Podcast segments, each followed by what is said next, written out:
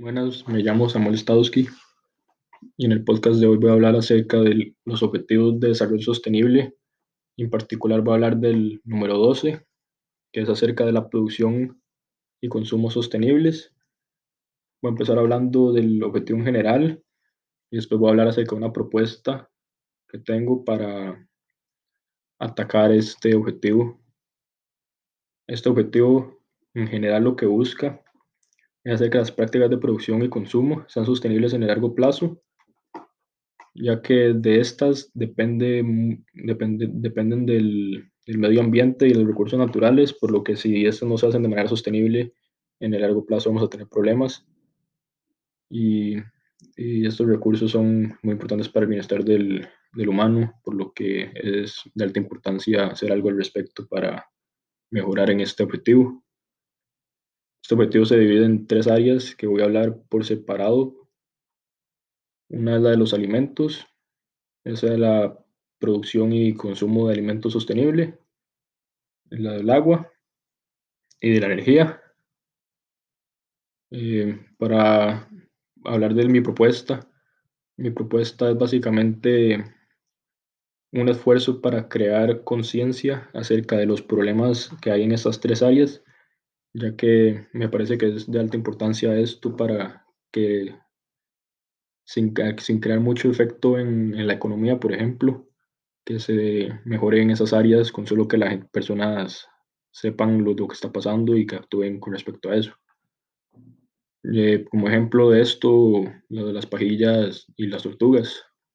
Se creó como una, un movimiento que hizo que las personas que se creara como esta normalidad de no usar pajillas y eso fue muy beneficioso para eso. Entonces me parece que por ahí, por esa área va es mi propuesta.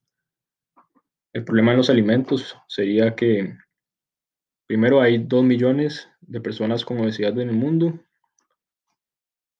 y por el otro lado que un tercio de los alimentos son desperdiciados.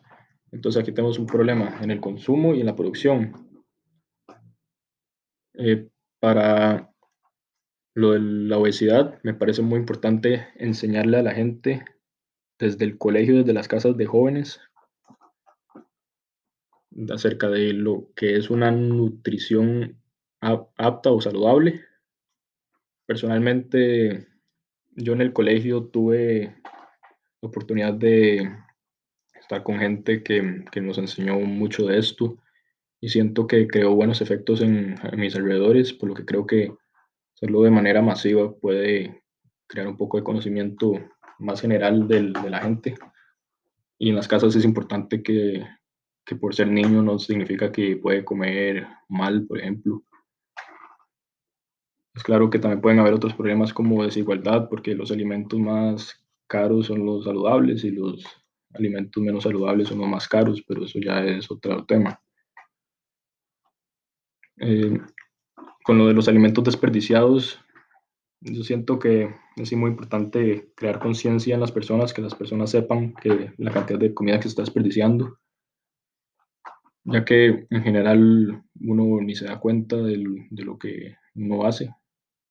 Por ejemplo, pidiendo comida por ya sea Uber Eats, por ejemplo, eh, hay unos ofertones y uno dice como, de lo va a pedir, pero al final de cuentas es demasiada comida y uno ni siquiera se lo come todo y desperdicia bastante. Entonces uno, uno también tiene que, que ser consciente de, de, la cantidad de comida que se desperdicia y tomar mejores decisiones al, a la hora de, de comer, por ejemplo. Y por el otro lado, de los, los lugares, no, no, no, eso tiene más, es más para las personas que piden comida porque ellos son los que tienen que pedir lo que se van a comer. Eh, ahorita voy a pasar al área del agua. Con el agua, el problema es que solamente una porción muy pequeña del agua en el mundo es potable y que la estamos consumiendo más rápido de lo que la naturaleza la repone.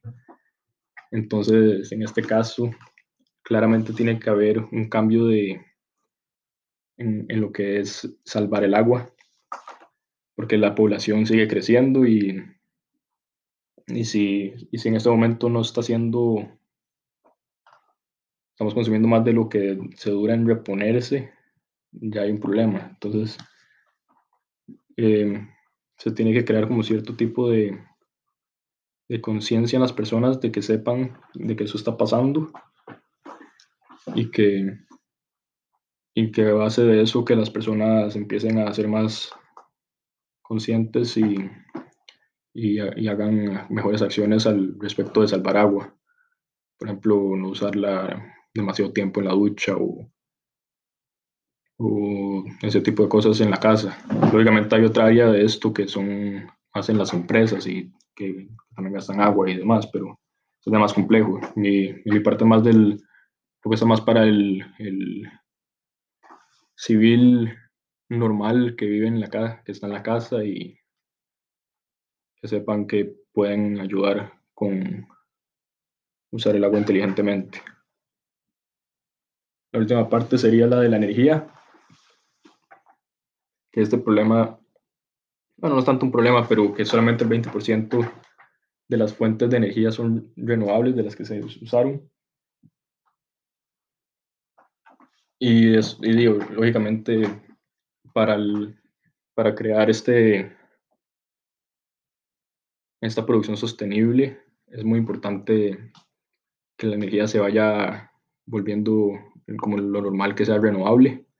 Lógicamente eso toma mucho tiempo, pero eso es importante y, por ejemplo, en los datos de las Naciones Unidas, eh, por ejemplo, se dice que se puede haber salvado más de 120 mil millones de dólares con solamente usar bombillos esos que usan menos energía.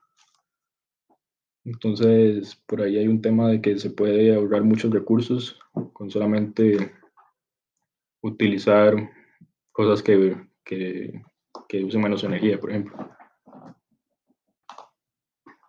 Entonces, mi propuesta viene a hacer básicamente crear conciencia en todas las áreas de en las tres áreas mencionadas porque con, si las personas saben lo que está pasando muchas personas no van a hacer nada pero muchas personas sí van a cambiar un poco su, su manera de ser.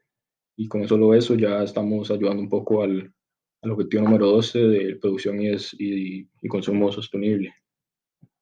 Los, los, tres objetivos que tienen, me parece que cumplen esta propuesta, es promover estilos de vida sostenibles, además estamos aumentando la eficiencia del, del uso de recursos y con la parte de energía estamos desvinculando el crecimiento económico con la degradación ambiental, que me parece que es clave para el futuro, ya que como estamos ahora, no, si la población crece mucho, vamos a tener problemas a futuro.